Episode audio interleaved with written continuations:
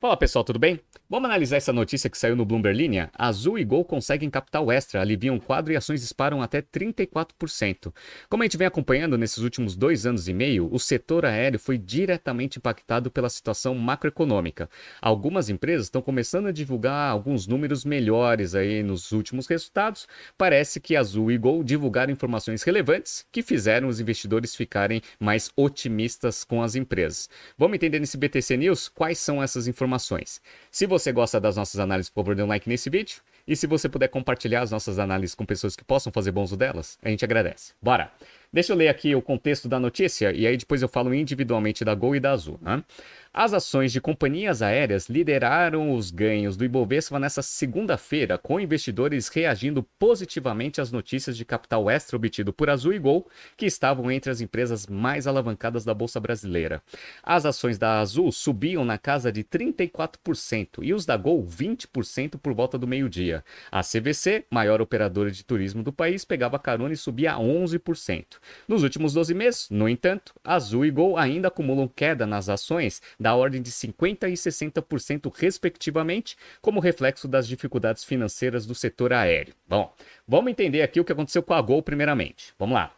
Na sexta-feira à noite, dia 3 de março, a Gol informou ao mercado que obteve um financiamento de até 1,4 bilhão de dólares por meio de emissão de Senior Securities Notes da sua hold controladora Abra Group. Foi uma colocação privada com investidores da Abra. Agora deixa eu contar um, um, um histórico recente aqui da Gol, até para entender de onde que veio essa Abra Group, né? Então vamos lá. Peguei uma notícia aqui do valor econômico do dia 11 de maio de 2022.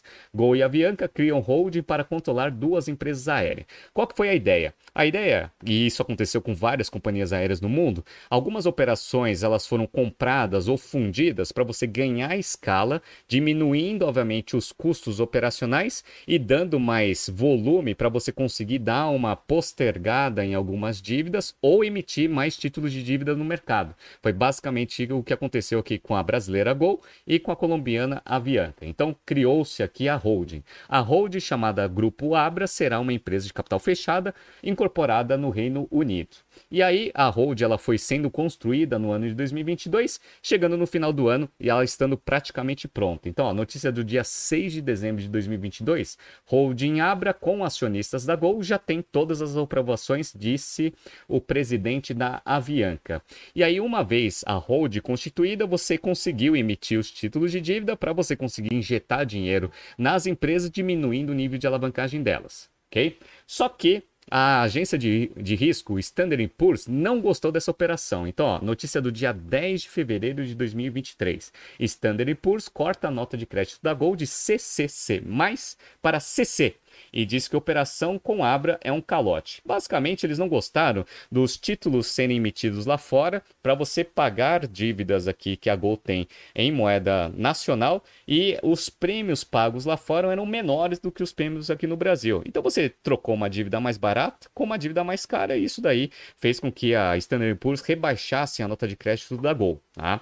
E aí, ó, só para vocês verem o que, que significa CCC para CC, eu estou mostrando aqui para quem está vendo no YouTube a tabelinha aqui dos rates da Standard Poor's. Então, ó, CCC+, é o Very High Credit Risk, o melhor é, score de crédito dessa categoria. E aí ele foi rebaixado de categoria para CC. In near or, or, é, in or near default with possibility of recovery. Então ele está no penúltimo nível aqui de, de score de crédito. Se perder mais um score de crédito, vai para o default mesmo. E aí, obviamente, não consegue mais captar dinheiro no mercado, né? Então foi isso que aconteceu ali em fevereiro. Bora! Os títulos têm vencimento em março de 2028 e juros de 18%. Como que eles conseguiram emitir esses títulos? Garantias. Então vamos lá. Foram oferecidos como garantias a propriedade intelectual e a marca da Smiles, o programa de fidelidade da Gol, e também um penhor compartilhado com propriedade intelectual, marca e peças sobressalentes da Gol. Então a Gol, para conseguir emitir mais título lá fora, teve que dar bastante garantia operacional. A transação entre Abra e Gol representa uma das maiores operações de gestão de passivos e refinanciamento já concluídas tanto na indústria aérea como nos mercados emergentes. Essa transação representa também a décima transação de gestão de endividamento ou de captação de recursos que a Gol concluiu desde o início da pandemia, disse a empresa em comunicado. A relação dívida líquida sobre EBITDA da empresa foi para sete vezes, era 9,1.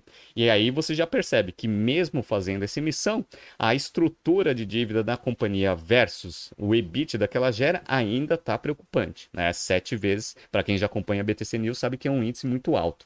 A Gol divulga resultados do quarto trimestre de 22 na quarta-feira, dia 8, antes da abertura de mercado. E aí, a, o mercado reagiu positivamente, como no highlight da notícia. Então, estou mostrando aqui para vocês as ações da Gol estão sendo tradeadas atualmente a R$ 6,37, mas quando você pega aqui o pico antes da pandemia, que foi lá no dia 1 de julho de 2019, ela estava sendo tradeada a R$ 40,97.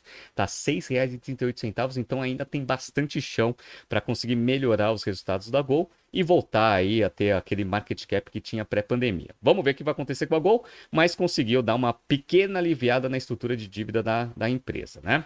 E Azul, vamos lá. A Azul, por sua vez, anunciou ao mercado nessa manhã de segunda-feira, dia 6, junto com os resultados do quarto trimestre, que chegou a um acordo com arrendadores de aeronaves que representam mais de 90% do passivo com essas partes. Então, aqui foi diferente o alívio. Você conseguiu postergar os prazos de pagamento com os arrendadores de avião. Consequentemente, você tem o ano de 2023 ali sem ter um impacto muito forte no caixa, né?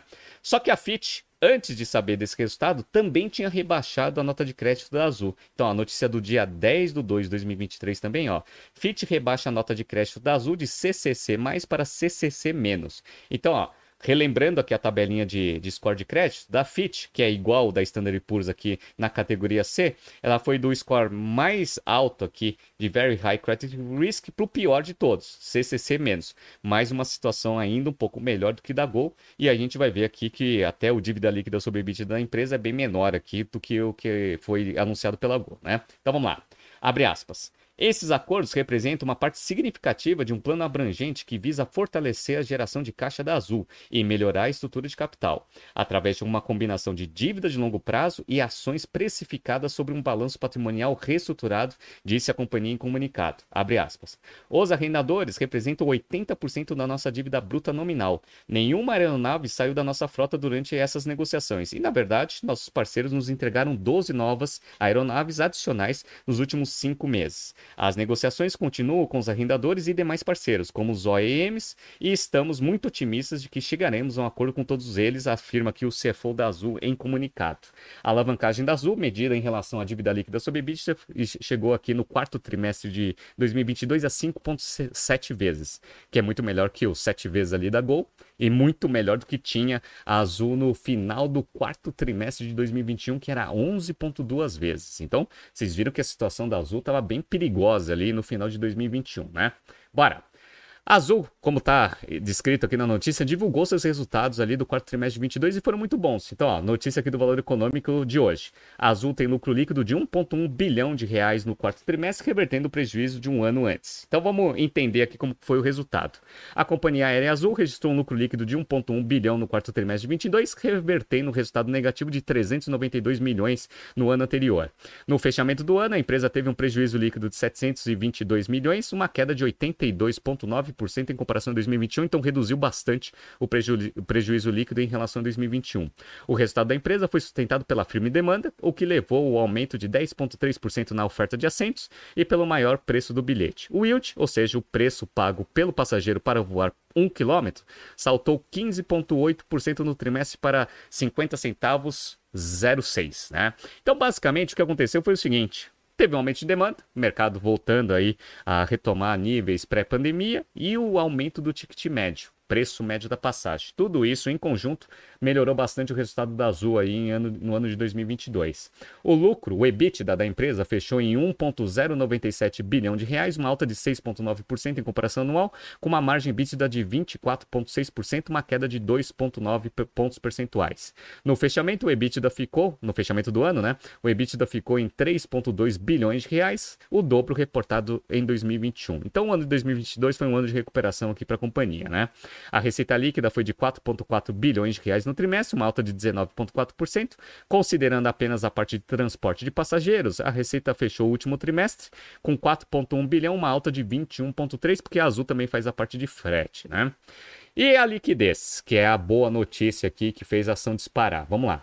A Azul fechou o quarto trimestre de 22 com uma liquidez imediata de 2,5 bilhão de reais, uma queda de 24,5% em comparação ao igual período de 2021. Então, caixa e liquidez diminuiu 24,5%, incluindo aplicações financeiras recebíveis, depósitos em garantia e reservas. A liquidez total foi de 5,9 bilhões de reais, uma queda de 10,8% em igual base. Por isso que a informação de postergação dos prazos de pagamento dos arrendadores foi uma notícia muito positiva. Por quê? Porque o nível de liquidez da empresa tinha diminuído 10%, mas se você joga tudo que você tem que pagar no curto prazo para longo prazo, a geração de caixa, ou pelo menos o caixa em 2023, está garantido.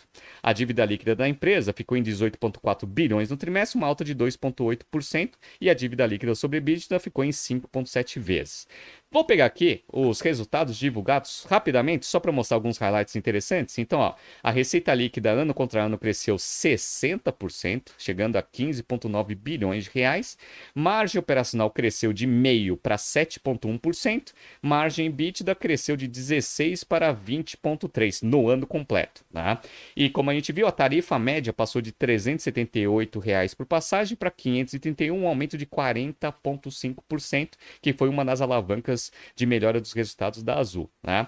Outra coisa que é curiosidade, eu pego aqui, para quem está vendo no YouTube, mostrando um pouco de quanto que o combustível representa do custo total operacional da, da Azul representa 46%, pessoal. Por que, que essa informação é relevante? Porque se o preço do barril de petróleo sobe, obviamente o combustível sobe. Isso impacta diretamente o resultado da Azul, que foi o que aconteceu no ano de 2022 e 2021 também. Ah, então a Azul está começando a melhorar seus resultados e o barril de petróleo está começando a andar de lado com uma perspectiva de queda aí no curto prazo. Vamos ver se acontecer isso mesmo. Isso é uma notícia positiva para as ações da Azul, né? E o nível de alavancagem da empresa, como eu mostrei para vocês, está em 5,7 vezes dívida líquida sobre EBITDA e no quarto trimestre de 21 estava 11,2. Então, situação muito difícil para a Azul no final de 2021. 2022 está uma situação bem melhor. E isso, obviamente, teve um impacto direto nas ações. Estou mostrando para vocês, as ações estão sendo cotadas a R$ 10,05 no momento que eu estou fazendo esse BTC News, ó, subiu agora para 10 e 13, um aumento de quase 40% ali só no dia de hoje. Mas quando a gente pega o valor dessas ações antes da pandemia, estavam sendo cotadas a R$ 59,26, tá? R$ 10,13. Então, de novo, destruiu bastante valor, tem muita coisa para melhorar. Mas uma coisa que vocês têm que tomar cuidado quando vocês analisam azul é o seguinte: tá melhorando a situação, mas ainda tá difícil. Deixa eu mostrar para vocês aqui, ó. Índice de liquidez corrente, ativo circulante sobre passivo circulante. A empresa fechou o ano de 2022 com 4,8 bilhões aqui de reais de ativo circulante, só que com 15 bilhões de reais de passivo circulante. Então, índice de liquidez corrente ali 0,3 mais ou menos, né? Então, a gente sabe que esse índice tem que ser 1 ou maior do que 1. Quando você chega próximo de 1 já fica perigoso, 0,3 então é uma desgraça total.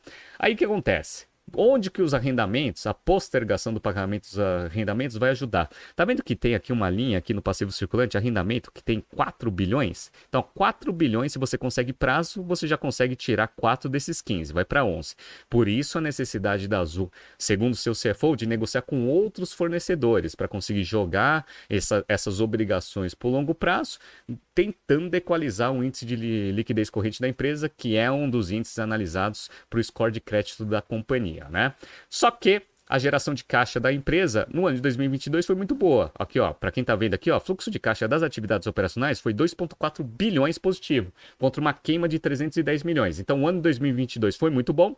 Espera-se que 2023 seja bom também, para a companhia começar a gerar caixa da própria operação, para conseguir ter dinheiro suficiente para conseguir ir amortizando as dívidas aos poucos, diminuindo essa alavancagem. E quais são as perspectivas para 2023, Renato? Vou pegar uma frase do próprio executivo da empresa. Olhando Olhando para 2023, estamos animados pelo forte ambiente de demanda e pelas importantes conquistas na nossa malha.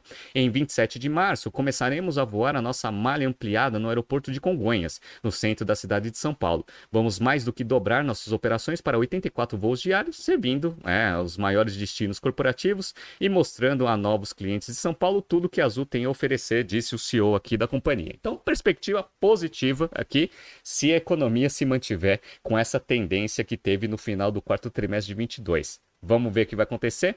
Tá surgindo aqui alguns BTCs News passados para vocês se atualizarem. Na verdade, aqui, né?